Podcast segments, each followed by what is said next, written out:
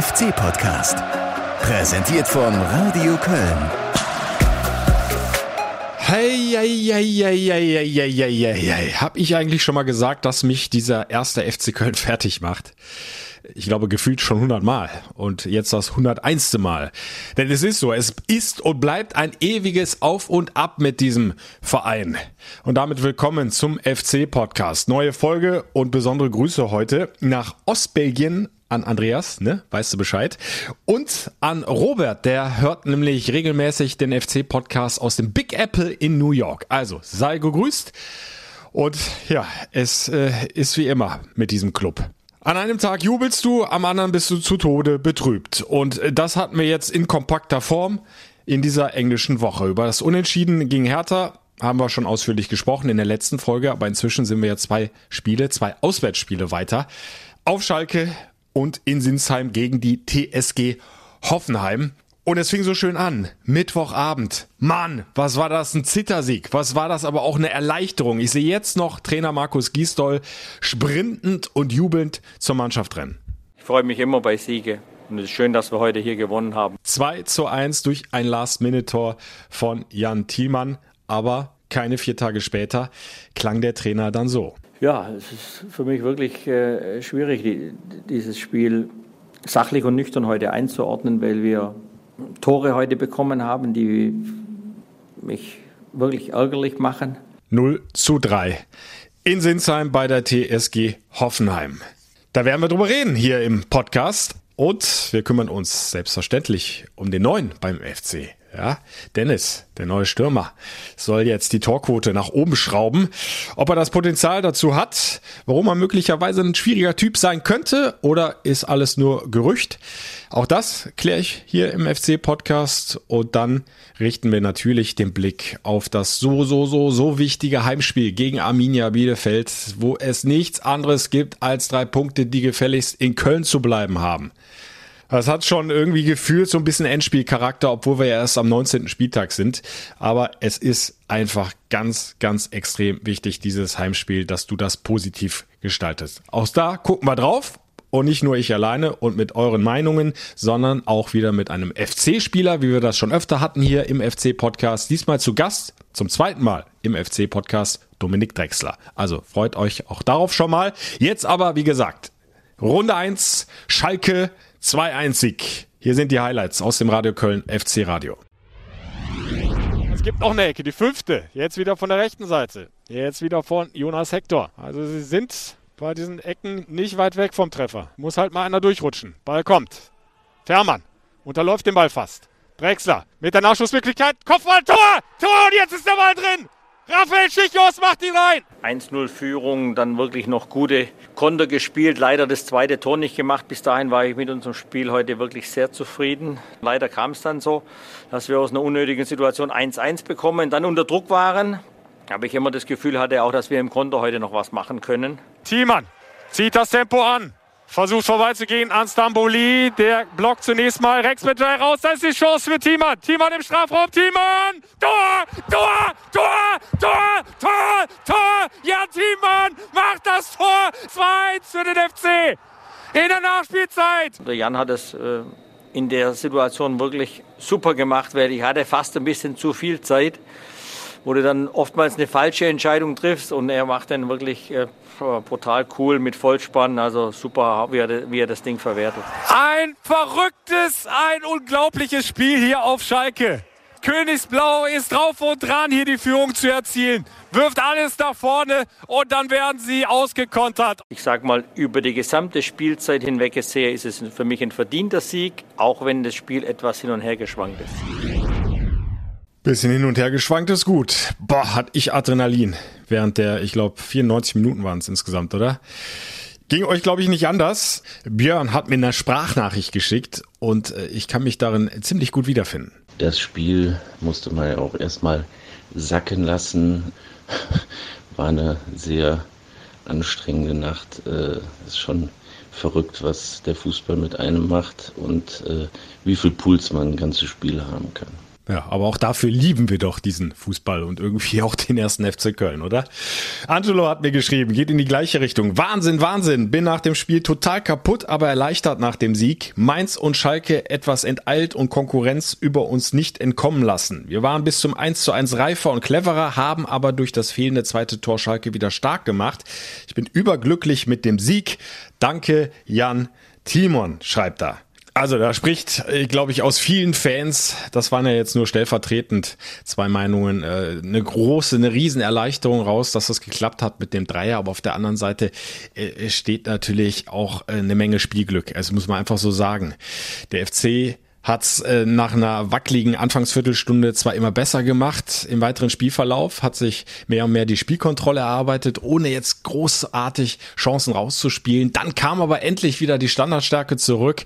Über Umwege hat Schichos ihn dann reingemacht. Und ab da hast du dann gemerkt, hat es irgendwie so ein bisschen Klick gemacht, da war auf einmal viel mehr Selbstvertrauen da, da hat die Mannschaft sich viel mehr zugetraut, äh, ist noch besser reingekommen in die Zweikämpfe, hat mehr rausgeschoben, das Spiel weiter nach vorne verlagert, Schalke dann auch noch mehr unter Druck gesetzt. Äh, Nochmal, auch da sprang jetzt nicht 10 hundertprozentige raus, aber da hattest du schon das Gefühl und auch am Anfang der zweiten Halbzeit, okay, der FC ist auf einem guten Weg zum 2 zu 0. Aber sie haben es halt nicht gemacht, haben die große Chance dann in der zweiten Halbzeit liegen lassen. Ja, und dann ist es wie so oft, ne? Dann äh, kommt auf einmal der Gegner vor deine Kiste und nutzt hinten einen Abwehrfehler aus. Cestic äh, hatte da etwas inkonsequent verteidigt im eigenen Strafraum und plötzlich steht es 1-1 und äh, dann macht's wieder Klick und plötzlich äh, hast du, äh, ich will nicht sagen Panik, aber hast Sorgen, oh Gott, jetzt können wir alles hier wieder ver verbaseln und, und geben die Punkte aus der Hand. Und dann klappt eben nicht mehr das Passspiel wie vorher und du kommst nicht mehr so rein in die Zweikämpfe. Gerade im Mittelfeld äh, haben sie dann immer weniger die Kontrolle gehabt. Schalke hat dann ordentlich auf die Führung gedrückt und den FC hinten reingedrängt. Und äh, da war dann schon eine Menge, Menge Glück dabei, dass die Schalker ihre Tormöglichkeiten nicht ausgenutzt haben, dass sie eben eine der offensiv schwächsten Mannschaften in der Liga sind, zu denen leider ja auch der erste FC Köln gehört. Und äh, das hätte nach hinten losgehen können, äh, das Ding, bis dann doch noch ein Konter gesessen hat. Und da muss man mal den äh, Trainer dann auch loben, der dann alles richtig gemacht hatte. Ne? Noch mit diesem offensiven Doppelwechsel Tolo gebracht und Thiemann gebracht. Und Thiemann ja dann der Siegtorschütze, der viel umjubelte. Aber das gehört eben auch zur Wahrheit bei aller Freude über diese drei Punkte auf Schalke. Es war hart erkämpft und es hat auch Spielglück benötigt, um die drei Punkte mit nach Köln zu nehmen. Und da schließe ich direkt die nächste Fanmeinung an von Aaron Hein. Äh, der hatte nämlich große Probleme, sich zu freuen. Äh, der hatte sich äh, leer gefühlt nach dem Abpfiff, weil ihm die Spielweise des FC so zusetzt. Und er schreibt, wir sind dem Fußball im Abstiegskampf doch nicht ausgeliefert. Wir machen ihn selbst so schrecklich, wie er ist. Es fühlt sich nicht mehr an, als könnten wir schlicht nicht offensiv und vor allem konstant spielen. Vielmehr fühlt es sich an, als würden wir uns aktiv weigern, das zu tun, schreibt er.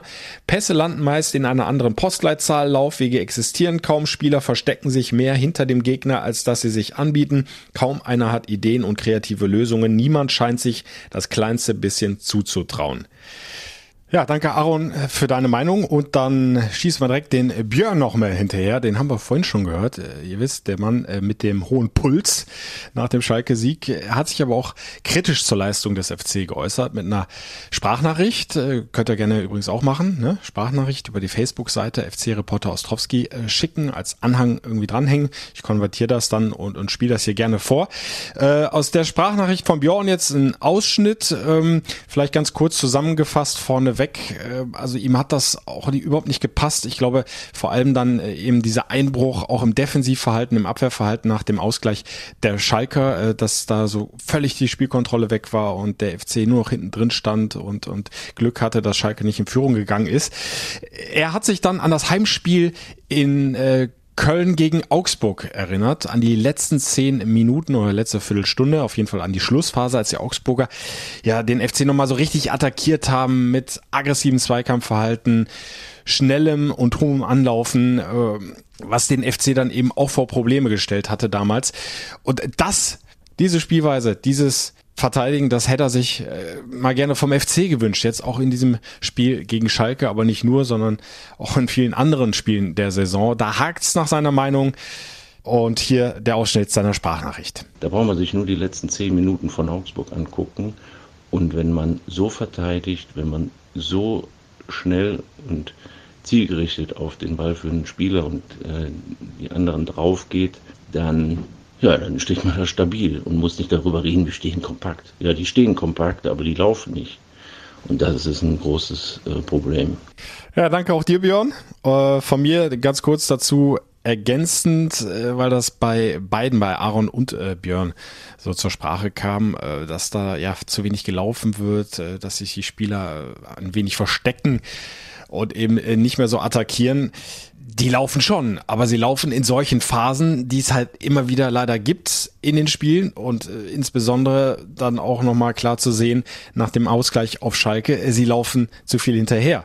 Äh, sie haben dann nicht mehr den Zugriff und äh, beim einen oder anderen ist dann das Selbstvertrauen weg und, und, wenn zwei, drei Mann nicht richtig mitmachen, nicht konsequent spielen äh, im Defensivverhalten, äh, dann bietest du Räume an und, und wenn der Gegner das auszunutzen weiß, dann wird's halt brandgefährlich. Also ich, ich würde das gar nicht mal so von der Einstellung abhängig machen. Ich glaube, die wollen schon, aber sie können dann oft in solchen Phasen nach Rückschlägen, die sich ergeben im Spiel, nicht so, wie es eigentlich sein müsste. Ich würde mir da auch äh, deutlich mehr Konstanz wünschen. Äh, sie haben ja auf der anderen Seite auch immer wieder Phasen, siehe Führungstreffer auf Schalke, ja, wo es dann eben gut läuft, wo sie klar die Oberhand haben im Mittelfeld, wo sie auch viele zweite Bälle gewinnen und dann eben mehr rausschieben, nach vorne spielen und dann eben auch die Chance ja aufs 2 zu 0 hatten. Also Gerade was dieses Spiel auf Schalke betrifft, äh, da würde ich diese unterschiedlichen Phasen äh, vor allem der Psychologie zusprechen. Äh, das gilt für den FC, aber auch für die Schalke-Mannschaft. Nach der FC-Führung ja, war der FC oben auf, da war Selbstvertrauen da, da lief das Bällchen deutlich besser und Schalke hatte große Probleme und war verunsichert. Nach dem Ausgleich dann das umgekehrte Spiel. Und so hat dann eben mal die eine, mal die andere Mannschaft mehr gedrückt. Äh, spielerischer Hochglanzfußball war das in keiner Phase. Aber es war halt enorm spannend und, und hinten raus hat's der FC dann halt gut gemacht mit diesem einen Konter, der gesessen hat. Und man muss auch sagen, in dieser Schlussphase hat der FC das Spiel ja auch nach und nach wieder besser in den Griff bekommen. Äh, auch durch die Wechsel von Markus Gisdol hat dann nochmal viele frische Leute gebracht, auch fürs Mittelfeld dann nochmal einen laufstarken Elvis Rexbidger, auch einen Sally Oetschan, die nochmal äh, dazwischen gegangen sind und dann wieder mehr Zweikämpfe gewonnen haben. Äh, kann mich noch gut erinnern, dass ja von Minute zu Minute in Halbzeit zwei Jonas Hector mehr und mehr abgebaut hat. Der ist halt noch nicht bei 100 Prozent äh, insgesamt äh, von seinem Leistungslevel, aber auch gerade was das Physische äh, anbetrifft, da ist er viel hinterhergelaufen. Aus Kiri hatte nicht mehr so den Zugriff. Ja, und äh, wenn so zwei wichtige Spieler auf so wichtigen Positionen dann mehr oder weniger nach und nach wegbrechen, dann wird das natürlich schwer, das aufzufangen. Aber will das gar nicht nur an den beiden festmachen. Das nur vielleicht kurz äh, zur Erklärung, äh, warum ich das so ähm, ja, ein bisschen relativieren würde, die Aussage. Also vor allen Dingen, was Aaron ja sagt, ähm, aktiv äh, verweigern, also wenn das im Sinne von äh, die wollen nicht, die machen das extra gemeint ist, dann, dann würde ich da komplett widersprechen. Also ich glaube, die wollen immer, aber sie können halt nicht immer. Und da muss definitiv mehr Konstanz rein. Äh, da muss über das gesamte Spiel eine viel bessere Passquote her, besseres Zusammenspiel. Aber nochmal, wenn du so tief im Abstiegskampf steckst, dann äh, kannst du auch den Kopf nicht einfach mal ebenso ausschalten und äh, den Fußball ganz sachlich spielen.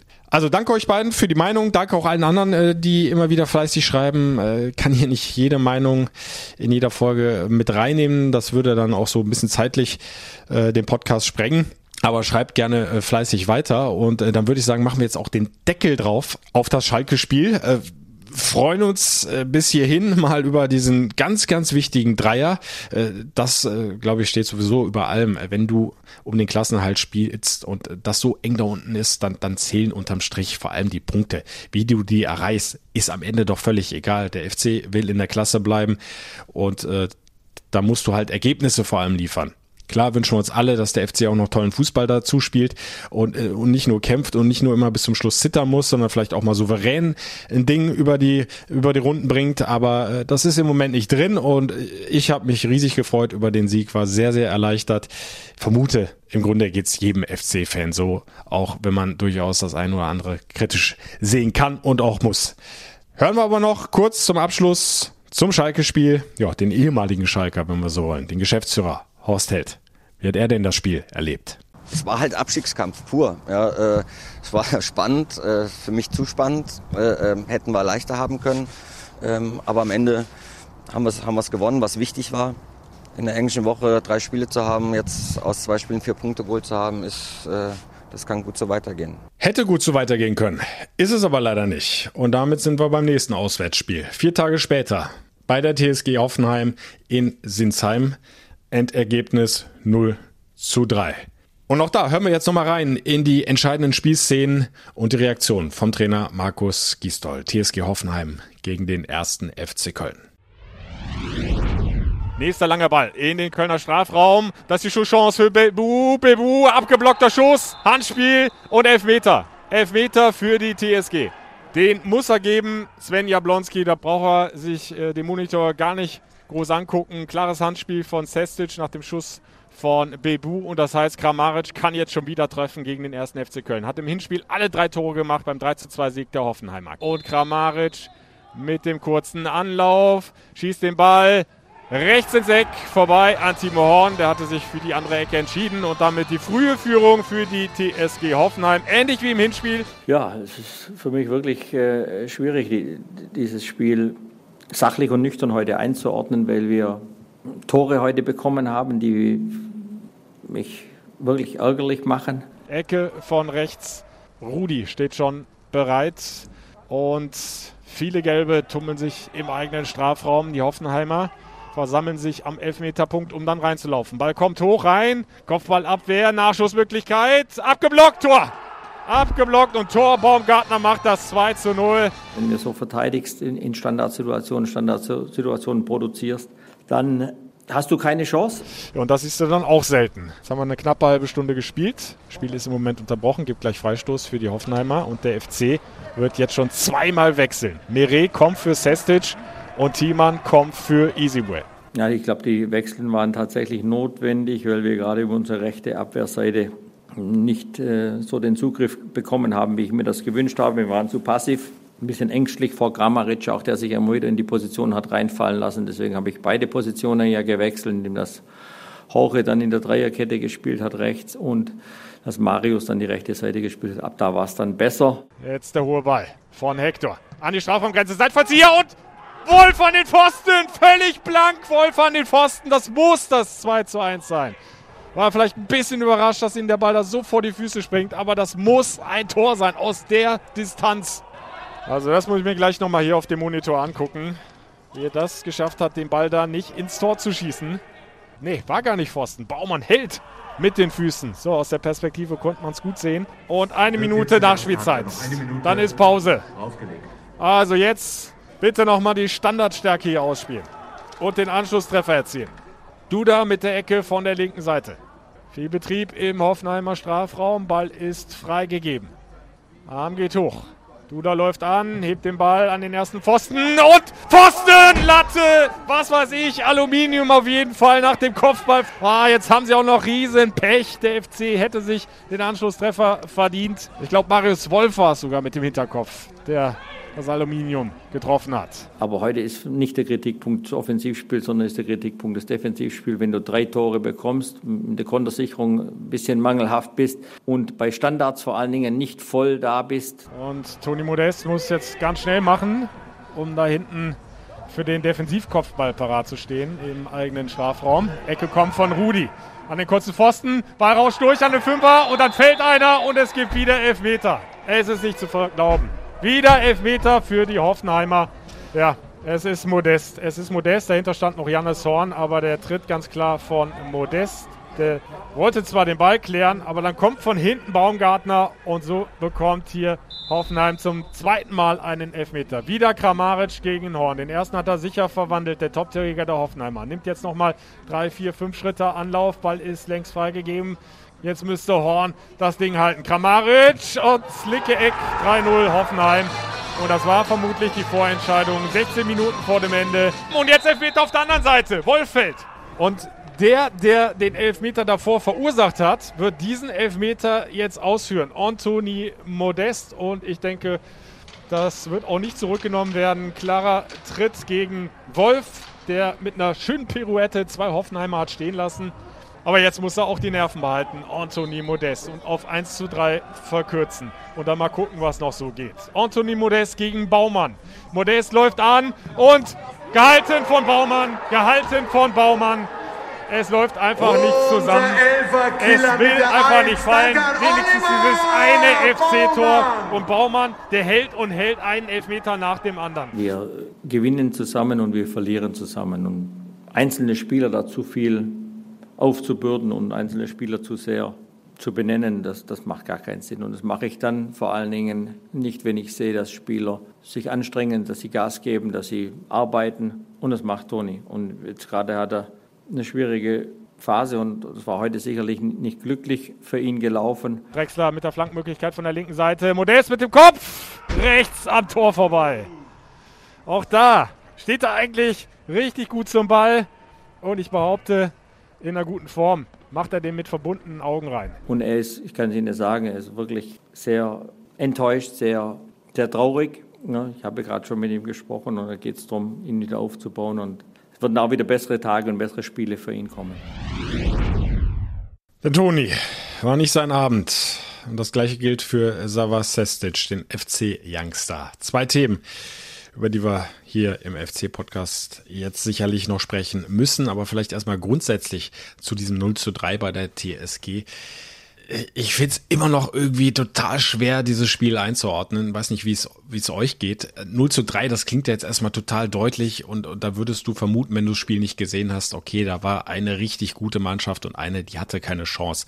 Aber so war es ja dann auch nicht. Also so komisch das klingt, der FC hat sogar, was das Spielerische betrifft, als der besten Spiele gemacht, zumindest seit vielen, vielen Wochen gute Ballbesitzphasen, viel besser noch als auf Schalke, fand ich, äh, auch immer wieder mal über die Außenposition durchgekommen. Es ging teilweise auch hin und her zwischen beiden Mannschaften. Also beide wollten nach vorne spielen, sich Torchancen rausspielen und, und Treffer erzielen. Das Problem ist nur, der FC hat vorne wieder mal keinen Punch gehabt. Entweder kommt der letzte Ball, der letzte Pass nicht, oder du hast halt im Zentrum, im Strafraum keinen Abnehmer. Waren ja ein paar ganz gute Flanken auch wieder dabei. Und Hoffenheim, ja, brutal effektiv. Also die hatten im Grunde, ich glaube, drei richtig gute Torschüsse in der ersten Halbzeit und zwei davon waren drin, einmal per Elfmeter. Ja, und dann noch dieses ein bisschen war es ja dann doch eher ein Zufallstor. Der FC klärt durch Sestic zu zentral nach einer Standardsituation. Dann kommt Gasinovic aus dem Hintergrund und der Schuss landet genau vor den Füßen vom Baumgartner, der es dann technisch richtig klasse macht. Das muss man zugeben. Schön mit der Hacke gegen die Laufrichtung äh, von Timo Horn. Und da stehst plötzlich 0 zu 2 und, und dann fragst du dich, wie konnte das jetzt passieren? Kramaric hatte noch eine gute Möglichkeit, äh, die Horn halten konnte. Ein Schuss ging dann auch noch knapp vorbei. Ja, alles zugestanden, aber aus meiner Sicht, und das hat sich in der zweiten Halbzeit auch so fortgesetzt, äh, war es ein relativ oder ziemlich offenes Spiel. Also beide Mannschaften auf Augenhöhe und äh, auch in der zweiten Halbzeit der FC. Und das hat mir gut gefallen. Das will ich auch nochmal rausstreichen. Der FC ähm, hat nie aufgesteckt, hat es immer wieder versucht, auch nach vorne mal anzulaufen und, und, und irgendwie möglichst schnell den Anschlusstreffer äh, zu erzielen. Ganz anders äh, als im Spiel äh, auswärts in Freiburg, äh, wo die Mannschaft komplett in sich zusammengefallen ist, äh, wo sie auch schon in der ersten Halbzeit schlecht war, aber in der zweiten war es dann ein Desaster nach dem 0 zu 3. Das war nicht der Fall in Sinsheim nach dem 0 zu 3 waren die Köpfe immer noch oben und, und ja, die Truppe hat ihr Möglichstes versucht und hätte auch zumindest diesen Ehrentreffer, auch wenn er nicht wirklich weitergeholfen hätte, äh, verdient gehabt. Aber Monsieur Modest äh, hatte einen gebrauchten Abend. Der Ball wollte einfach nicht rein. Ja, was ist los mit Toni? Ist eingewechselt worden und äh, ich hatte schon das Gefühl, der wollte. Gerade gegen seinen Ex-Verein äh, wäre ein schöner Zeitpunkt gewesen, da mal wieder zurückzufinden in die Spur und den ersten Bundesliga-Treffer in dieser Saison zu erzielen. Hat er bislang nur im Pokal getroffen, den FC immerhin dann ins Achtelfinale geschossen. Aber dann ist er ich glaube, eine knappe Viertelstunde auf dem Platz und dann äh, sah ich ihn noch von der Mittellinie in den eigenen Strafraum bei dieser Ecke für Hoffenheim sporten und Gies soll noch rufen, Toni, Toni, du musst, weil er gebraucht wird für den Defensivkopfball. Da hat er ja auch durchaus seine Stärken. Äh, da soll er abräumen im eigenen Strafraum. Ja, und dann hat er vielleicht äh, durch diesen Zwischensprint äh, so hoch Puls gehabt, dass er nicht mehr voll konzentriert war. Auf jeden Fall, Hoffenheim hat diese leichte Unordnung, glaube ich, gut erkannt. Rudi ganz schnell die Ecke ausgeführt, den Ball scharf und halb hoch reingebracht. Ja, und dann äh, kommt halt der Ball Richtung Anthony Modest und, und der will den wegschlagen, sieht aber nicht, dass Baumgartner von hinten rankommt und er trifft ihn und dann musste Jablonski zum zweiten Mal Elfmeter pfeifen. Also dem Schiedsrichter kann man da sicherlich keinen Vorwurf machen. Naja, und dann hast du ein paar Minuten später zumindest die Chance, das so einigermaßen wieder wettzumachen, diesen Fehler, und, und dann verballert Toni gegen Oliver Baumann. Äh, zu, zu Modest Gunst muss man sagen, dass Baumann ein überragender Elferkiller inzwischen ist. Äh, der hat äh, seit vergangenes Jahr, glaube ich, fünf Elfmeter schon gehalten. Eine Woche äh, vorher in Berlin ja auch schon einmal einen Strafstoß pariert. Also das war jetzt kein Zufall, dass er den gehalten hat, aber das hilft dann dem Toni auch nicht weiter. Und, und ja, ein paar Minuten später hat er dann noch die riesen Kopfballchance äh, perfekt auf die Stirn serviert von Dominik Drexler und äh, ja, nochmal, ich habe es ja auch gesagt in der Live-Reportage, den macht er eigentlich rein so ein Ball. Aber er setzt ihn da halt anderthalb bis zwei Meter neben den rechten Torpfosten. Und das war dann, glaube ich, die faule Kirsche auf der verdorbenen Torte für Anthony Modest. Es hilft nichts. Auch das wird er abhaken müssen. Und das gleiche gilt für unseren FC-Youngster. Der hat schon so tolle Leistungen gezeigt. Angefangen mit seinem Debüt in Dortmund, Savas Sestic. Aber schon auf Schalke in dieser Drangphase des Gegners äh, hat er ein paar Mal gewackelt und einige Fehler zu viel eingestreut. Und leider hat sich das dann gegen Hoffenheim fortgesetzt. Im Grunde mit Spielbeginn, da hat er schon ein paar Fehler im Aufbau gehabt, da hat er sich ein, zwei Mal überlaufen lassen. Es wurde immer gefährlich über seine Seite. Da fehlte auch die Unterstützung durch Kingsley Easyway. Beide sind ja dann nach einer halben Stunde ausgewechselt worden. Aber das muss man dann auch wenn es in dieser Phase extrem dem FC wehgetan hat, auch mit diesem Handelfmeter, den Sestic verursacht, so einem jungen Spieler dann einfach zugestehen. Und da möchte ich gerne den Appell von André Lohmeier anfügen. Äh, der schreibt, geht ein wenig milder mit den jungen Leuten um. Und auch diese Hetze in den sozialen Medien geht überhaupt nicht, schreibt er. Bleibt sachlich, denn so schlecht wie der FC spielt, durch diese Hetzereien wird's doch nichts besser. Also da hat er, glaube ich, einen guten Punkt. Wird nicht sein letzter Fehler gewesen sein. Und das passiert auch äh, den alten Veteranen in der Fußball-Bundesliga, gestandenen Profis. Was wir uns an dieser Stelle allerdings schon fragen können, ist, hat Trainer Markus Gisdol äh, da daneben gelegen mit der Aufstellung von Savas Hestic? Ich meine, jetzt im Nachhinein, äh, klares Ja, im Nachhinein bist du immer schlauer. Aber hätte man das nicht vielleicht sogar so ein bisschen kommen sehen? Schon auf Schalke, Savas Hestic, ein Unsicherheitsfaktor, hatte da doch den einen oder anderen Ballverlust zu viel, den einen oder anderen Fehler zu viel im Spielaufbau. Und du hattest ja die ganze Zeit in der Hinterhand einen Jorge Meret, der nach seiner Verletzung, ich erinnere noch mal kurz dran, ein super Comeback gegeben hat gegen Leipzig, auch im Spiel danach. Eine starke Leistung, wie ich finde, oder zumindest sehr, sehr solide Abwehrleistung gezeigt hat. Ja, und dann kam das Freiburg-Spiel, wo alle durch die Bank schlecht aussahen und schlecht gespielt haben. Äh, Mire bis zu seiner Auswechslung aus meiner Sicht sogar noch eher einer der stabileren Leute da hinten drin. Ja, und dann war der gar nicht mehr im Kader. Dann hat er keine Rolle mehr gespielt, äh, Jorge Mere. Und nicht nur ich, sondern auch viele andere Reporterkollegen haben sich gefragt, äh, äh, was ist da los? Ist da irgendwas vorgefallen? Krach mit dem Trainer? Hat er vielleicht nicht die richtige Reaktion gezeigt nach äh, dem Freiburg-Spiel? Äh, war so sickig über seine Auswechslung, dass er sich im Training nicht mehr gut präsentiert hat. Äh, von Gisdol gab es dazu keine klare Antwort. Hat er nur diplomatisch gesagt, wir sind froh, dass wir Jorge haben. Wir werden ihn noch brauchen. Ja, und äh, dann haben sie ihn auch bitter nötig gehabt im äh, Auswärtsspiel äh, in Sinsheim, äh, weil es überhaupt nicht lief über die rechte Seite. Und Meret kam ja dann für Sestic und von da an äh, war die Dreierkette deutlich stabiler. Davor auf der rechten Außenbahn dann wieder Wolf statt Easyway. Auch das hat geholfen. Hat der Trainer nachher ja auch nochmal so bestätigt. Also war es äh, ein Fehler, hätte er Sesic nicht schon für das Spiel gegen Hoffenheim direkt auf die Bank setzen müssen. Kann man jetzt so und so argumentieren. Also pro Meret für mich er hatte die Spiele, wo er ran durfte, gezeigt, dass auf ihn Verlass ist. Und er ist nun mal ein erfahrener Spieler und, und Sessic, wie gesagt, hatte auf Schalke schon seine Probleme. Auf der anderen Seite, Gisdol hat viele junge Spieler eingebaut. Äh, das wird ja auch sehr, sehr begrüßt von vielen Fans. Und ähm, das hat ja auch in vielen Phasen äh, der vergangenen Saison, auch in dieser Saison, ja, der Mannschaft schon nochmal so einen, Push gegeben, äh, wenn da plötzlich junge Kräfte ran durften. So, und das willst du natürlich äh, möglichst dann auch am Lodern halten, ja. Die, diese Flamme, die soll doch weiter brennen und, und da willst du äh, das nicht unnötig auslöschen und, und ja, den, den Spielern vielleicht das Selbstvertrauen nehmen, indem du sie dann wieder auf die Bank setzt. Und ja, und insofern ist es dann irgendwo auch ein zweischneidiges Schwert. Sagst du, ja, der macht mir keinen guten Eindruck. Sestic äh, lieber mal auf die Bank. Ich bringe den erfahrenen Meret, da weiß ich, äh, was ich bekomme. Oder äh, sage ich, okay, es ist ein gewisses Risiko, aber ich vertraue dem Jungen und, und, und hoffe und glaube auch dran, dass der ein richtig starkes Spiel jetzt wieder macht gegen Hoffenheim. So ist es dann leider nicht gekommen. Vielleicht war das die Denkweise von Markus Gisdol. Und nochmal, im Nachhinein bist du immer schlauer. Also ich will das gar nicht jetzt als großen Vorwurf an den Trainer verstanden wissen, aber es ist zumindest was, was äh, diskutiert wird, was man auch durchaus diskutieren kann. Ja, und unterm Strich müssen wir einfach festhalten. Die individuellen Patzer waren es, die dir das Genick gebrochen haben in Sinsheim gegen Hoffenheim und da ist dann leider wieder die Parallele zum Auswärtsspiel in Freiburg. Auch da hast du mehrfach gepatzt und dann hast du eben keine Chance, ein Spiel für dich zu entscheiden, weil du eben vorne auch nicht die Durchschlagskraft hast. Chancen waren ja da und nochmal, der FC hatte gegen Hoffenheim äh, spielerisch äh, teilweise echt überzeugen können und äh, gute Ballbesitzphasen gehabt, ein paar schöne Kombinationen und Torchancen waren ja auch da.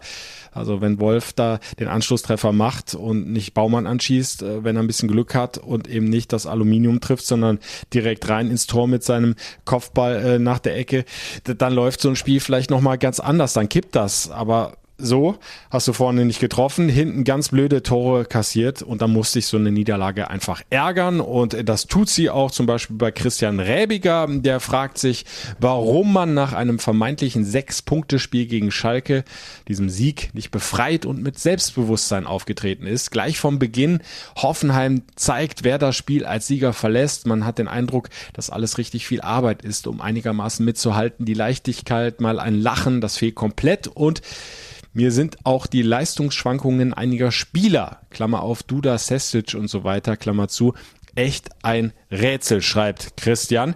Ja, über Sesic haben wir, glaube ich, jetzt erstmal genug geredet, aber vielleicht noch kurz ein paar Worte zu André Duda.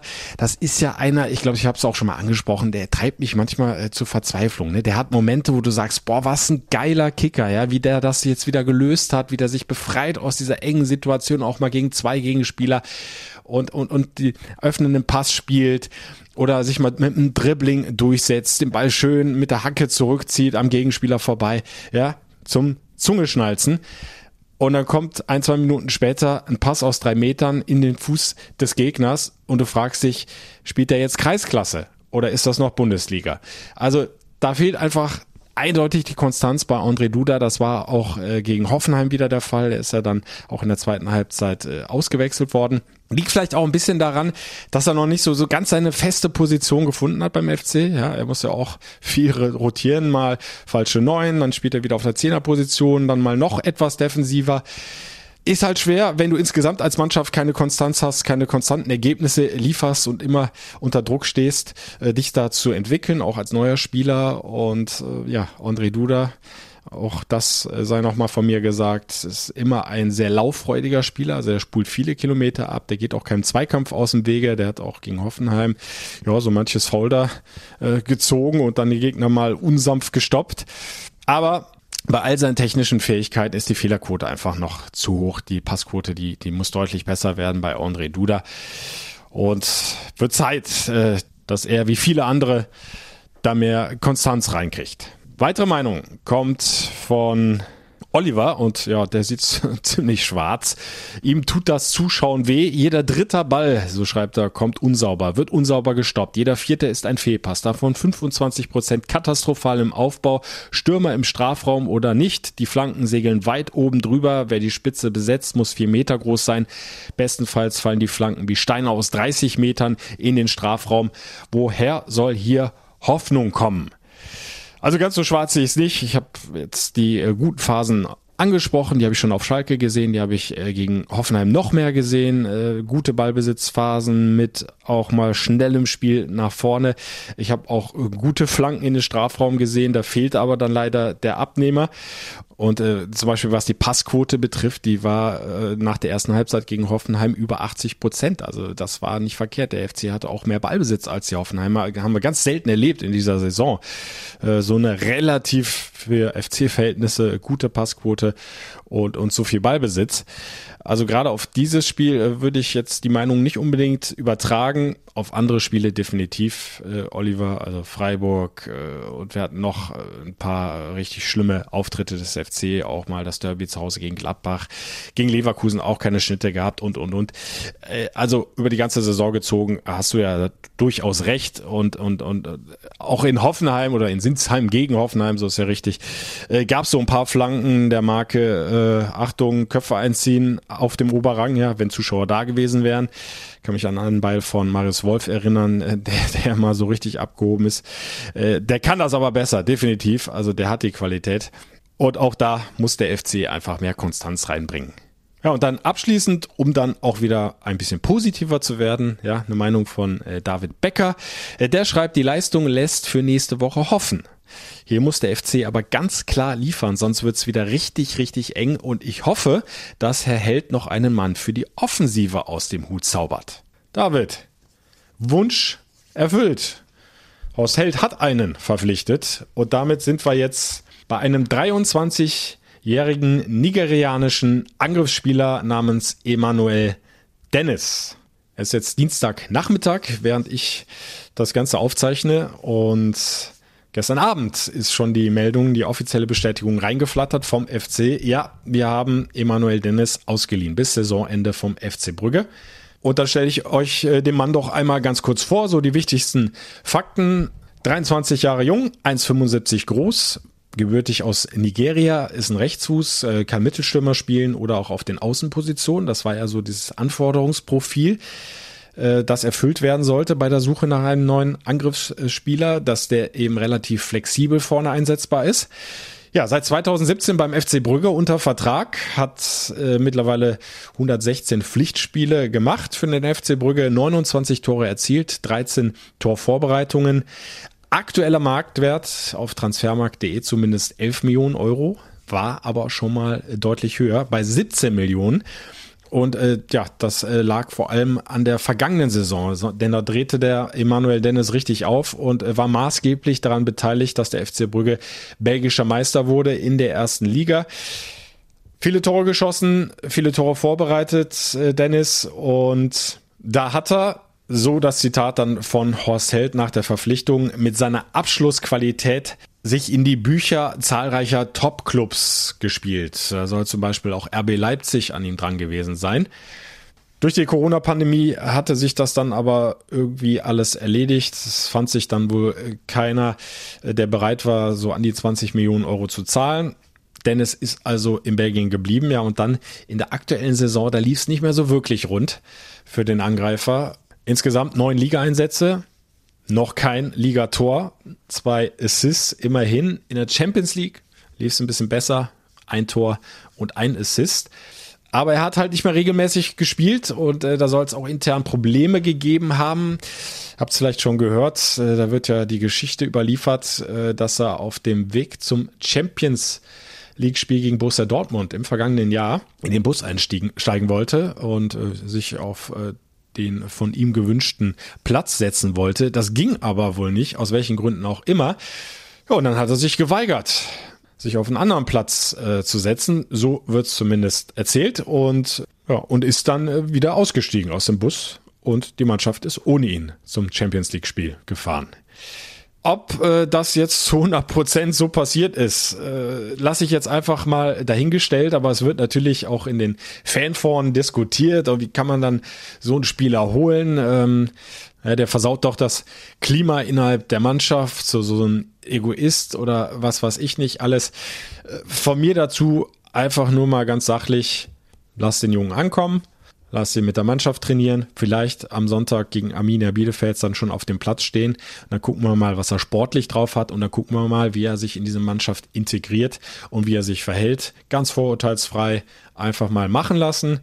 Was passiert ist, äh, interessiert mich jetzt ehrlich gesagt erstmal nicht. Kann die Bedenken verstehen, keine Frage. Äh, wenn die Geschichte so passiert ist, äh, kann ich da auch nur mit dem Kopf schütteln. Aber ich habe so noch nicht zu 100 Prozent bestätigt bekommen. Ich habe auch nicht den Spieler selbst dazu gehört. Vielleicht wird er das noch nachholen, ähm, wenn er erstmal sich hier eingewöhnt hat beim ersten FC Köln. Aber es bringt jetzt, glaube ich, nicht, ihn da äh, jetzt schon durch den Reißwolf zu jagen, äh, sondern lasst Emanuel Dennis jetzt erstmal spielen für den ersten FC Köln. Und ja, wir diskutieren es doch schon seit Wochen und Monaten. Es ist so dringend nötig, dass es da einen neuen Impuls vor dem Offensivspiel gibt. Eine der, der das Ganze nochmal so aufreißen kann und neuen Schwung reinbringen kann. Und vielleicht ist dieser Mann ja dieser entscheidende Faktor, der da was bewegen kann. Ich bin gespannt und Emanuel Dennis ist ja zumindest dann auch schon mal zitiert auf der FC-Homepage. Interviewmöglichkeit mit ihm hat es noch nicht gegeben. Wird, denke ich, auch frühestens nächste Woche erst möglich sein. Aber gegenüber dem Verein hat er gesagt, das letzte halbe Jahr war nicht einfach für mich. Da ich spielen und Tore schießen möchte, wollte ich in der aktuellen Transferphase unbedingt eine Veränderung. Ich bin froh, dass ich jetzt beim FC bin. Über die sportliche Situation des FC bin ich mir bewusst. Deshalb möchte ich mit möglichst vielen Einsätzen und Toren in einer Top-Liga meinen Beitrag dazu leisten, dass wir die Klasse halten. Also das werden sie ihm, äh, glaube ich, gründlich erzählt haben, dass es um nichts anderes als Abstiegskampf geht. Das ist was anderes als Champions League mit dem FC Brügge oder um die Meisterschaft spielen. Und da bin ich gespannt, ja, wie er sich einfügen wird. Auf jeden Fall ein schneller Mann, auf jeden Fall einer, der einen guten Torabschluss hat. Zumindest in der vergangenen Saison hat er das äh, mehrfach bewiesen und da können wir dann nur hoffen, dass er zu dieser Form zurückfindet. Wäre ja nicht das erste Mal, ne, dass so ein Tapetenwechsel einem Spieler richtig gut tut. Ja, und der dann auf einmal wieder zeigt, was er drauf hat. Ja, und Dennis soll im Übrigen ja auch schon den äh, Dom besichtigt haben, habe ich gehört. Und er hat auch schon seine erste kleine Trainingseinheit absolviert am Geisbockheim, da allerdings noch mit dem Athletiktrainer zusammen und nicht mit der äh, Mannschaft. Das wird erst morgen, sprich am Mittwoch passieren, denn da beginnt dann die eigentliche Vorbereitung auf das Heimspiel gegen Arminia Bielefeld. Da wird er dann zu den Jungs und zu Trainer Markus Giesdorf stoßen. Oh, da werden wir schon mal erste Eindrücke bekommen. Werde ich, so gut es geht, genau hinschauen. Die meisten Trainingseinheiten sind ja leider auch für uns Reporter mittlerweile nicht öffentlich, auch aufgrund der Corona-Pandemie. Und ich gehe aber mal stark davon aus, wenn die Corona-Tests alle negativ sind, das ist ja ohnehin immer Grundvoraussetzung, ja, er sich jetzt da nicht noch verletzt und, und, und, und, und sich gut präsentiert, dass er, dass er dann auch im Kader stehen wird gegen Arminia Bielefeld. Und wer weiß, vielleicht bringt ihn ja Markus Gisdol gleich von Anfang an, um das Ganze mal so ein bisschen aufzumischen da vorne. Jetzt aber erstmal zu einem Mann, der schon länger beim ersten FC Köln spielt, äh, schon viele Bundesligaspiele gemacht hat für diesen Verein der auch äh, wieder drin ist in der äh, Startelf, zumindest an den vergangenen Spieltagen. Und den wir schon mal zu Gast hatten hier im FC-Podcast. Freue ich mich sehr, dass er nochmal die Zeit gefunden hat. Eigentlich ist heute trainingsfrei am Geisbockheim, ist aber da behandelt worden.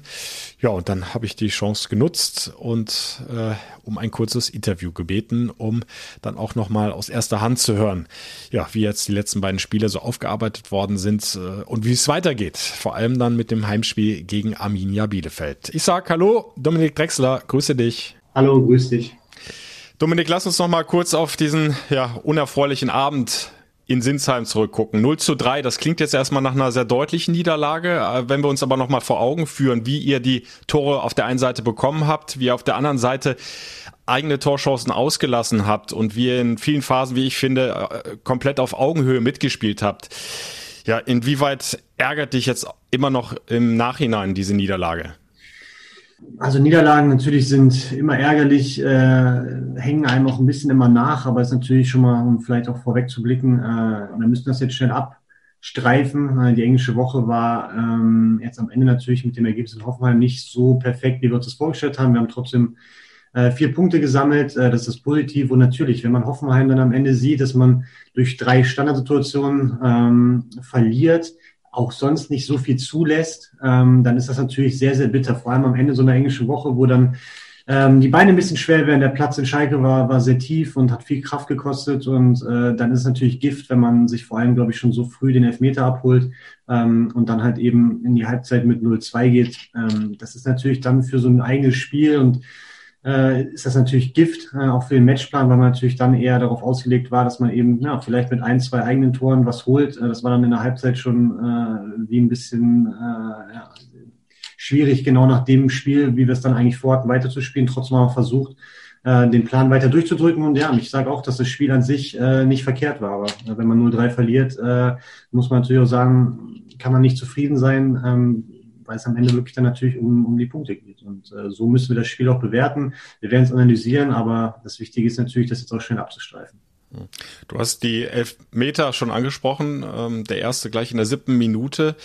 Und äh, ja, da sind wir im Grunde auch bei einer äh, der tragischen Figuren, wenn wir so wollen, von diesem Abend. Äh, Savas Hestic war direkt beteiligt bei diesem Elfmeter mit seinem Handspiel. Der ist dann nach 30 Minuten ausgewechselt worden. Wie ist dein Eindruck? Wie geht er mit der Situation um als sehr junger Spieler, erst 19 Jahre? Äh, inwieweit muss man ihn vielleicht jetzt auch auffangen äh, als Mannschaft? Müssen wir, werden wir auch tun, haben wir auch schon. Ähm, es geht komplett, auch wenn man jetzt, äh, wahrscheinlich wird die Frage auch noch kommen, vielleicht auf Toni Modest. Es geht 0,0 jetzt auch in dieser Phase der Saison. Wir sind ja wirklich schon fast in der Crunch-Time, ähm, auch wenn es erst äh, Anfang der Rückrunde ist, ähm, geht es jetzt um alles. Es geht auch eben nicht mehr darum, jetzt irgendjemanden äh, vorwegzustellen, zu sagen, der ist schuld, weil der hat dann, dem ist der Ball in die Hand geschossen worden, der hat den Elfmeter verursacht, der hat den Elfmeter verschossen.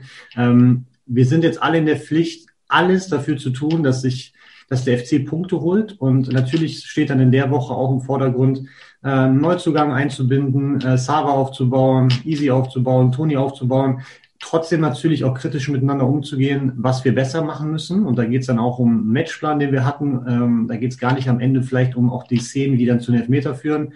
Also die letzte Aktion dann wie so ein Handspiel, sondern wie man es besser verteidigen kann.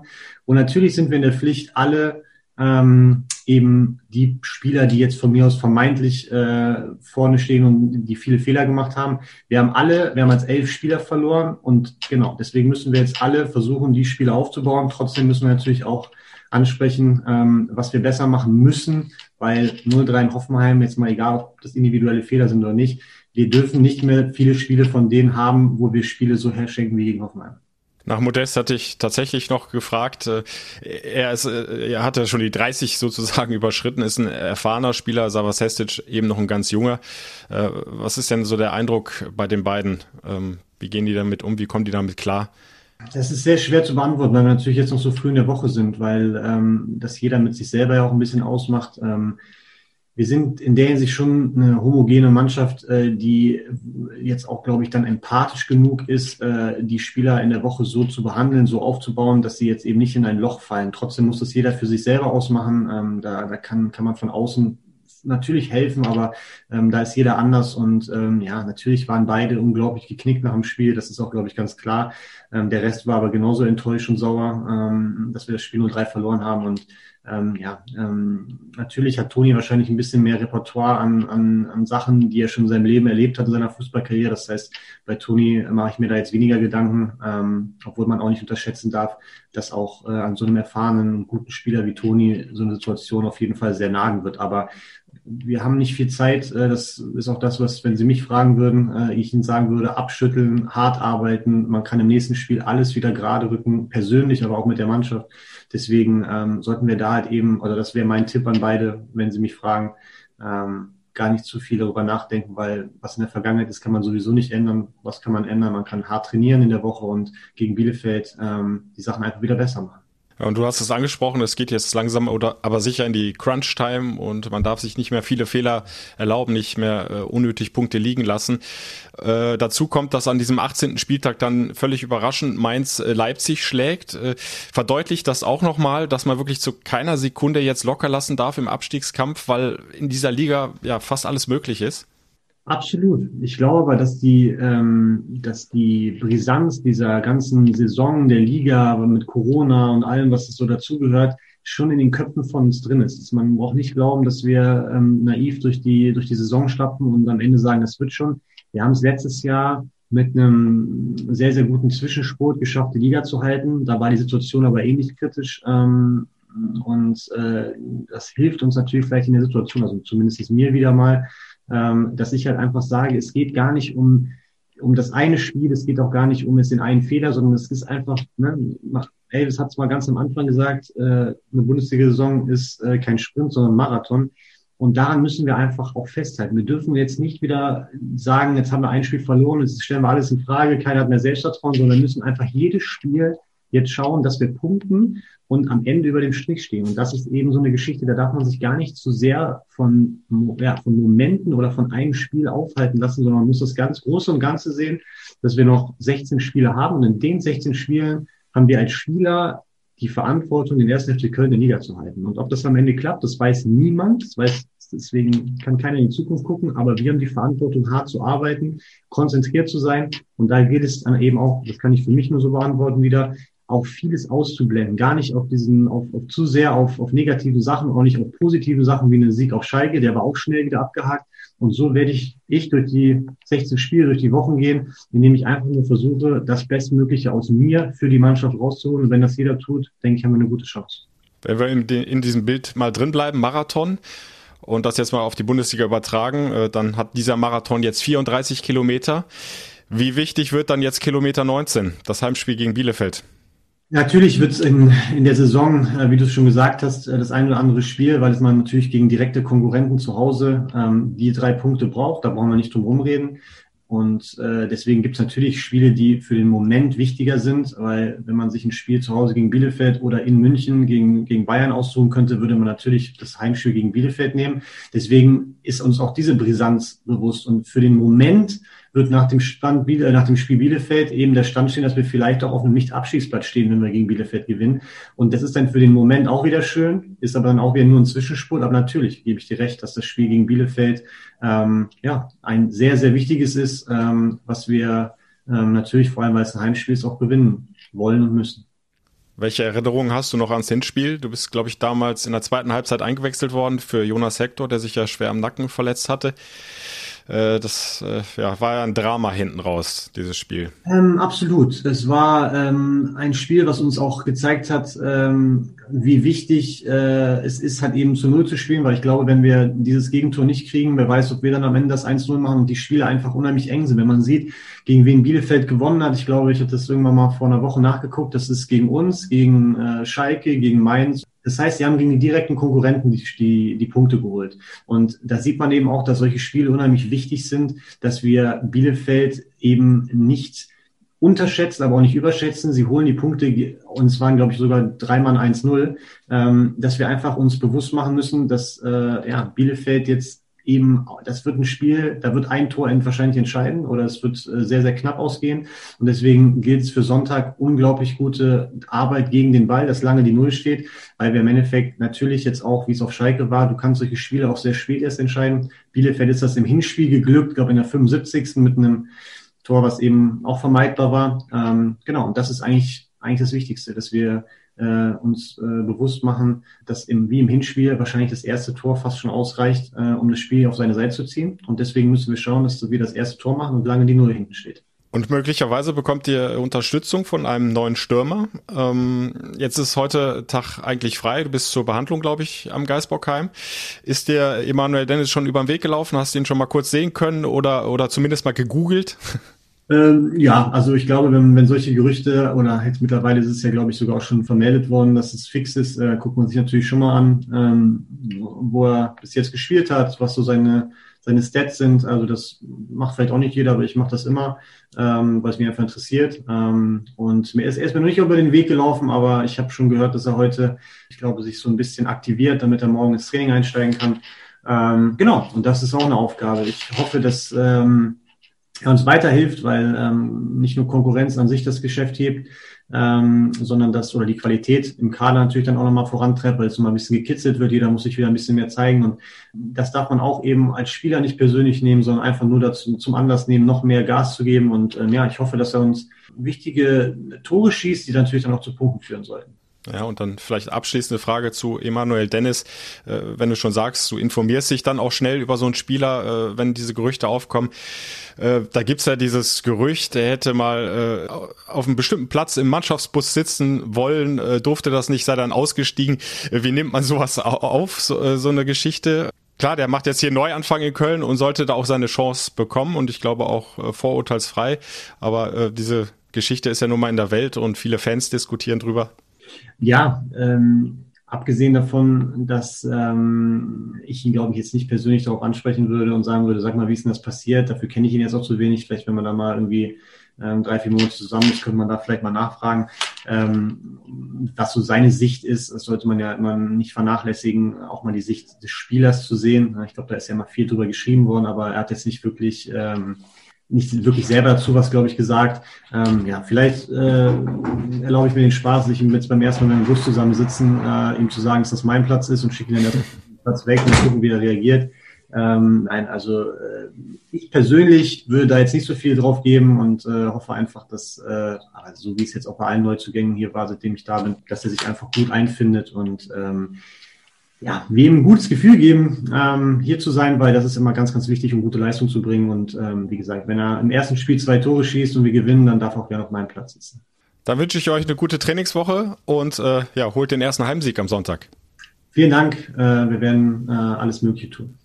Mein linker, linker Platz ist frei. Ich wünsche mir den Dennis herbei. Also, Leute, ich habe genug geredet hier im FC-Podcast. Jetzt muss wieder gespielt werden. Heimspiel gegen Arminia Bielefeld. Drei Punkte, der erste Heimsieg ist Pflicht, nichts anderes. Ja, sind wir uns einig? Dann seid gerne live dabei mit dem Radio Köln FC Radio. Die kompletten 90 Minuten plus Nachspielzeit. Ihr verpasst nichts. Ihr hört mich live aus dem Rhein-Energiestadion wie gewohnt. In Ausschnitten könnt ihr bei Radio Köln im Programm dabei sein. Zwischendurch gibt's gute Musik. Also sucht euch was aus, aber verpasst das Spiel auf keinen Fall. Und dann drücken wir einfach sämtliche Daumen dieser erste Heimsieg, der muss doch jetzt fallen. Und es wäre ein verdammt guter Zeitpunkt gegen Arminia Bielefeld. Anstoß am Sonntag zur besten Fußballzeit um 15.30 Uhr. Ich freue mich drauf. Ihr euch hoffentlich auch. Come on FC. Macht's gut. Bis dahin. Wir hören uns hier im FC-Podcast dann nächste Woche wieder. Tschüss zusammen. Der FC-Podcast. Präsentiert von Radio Köln.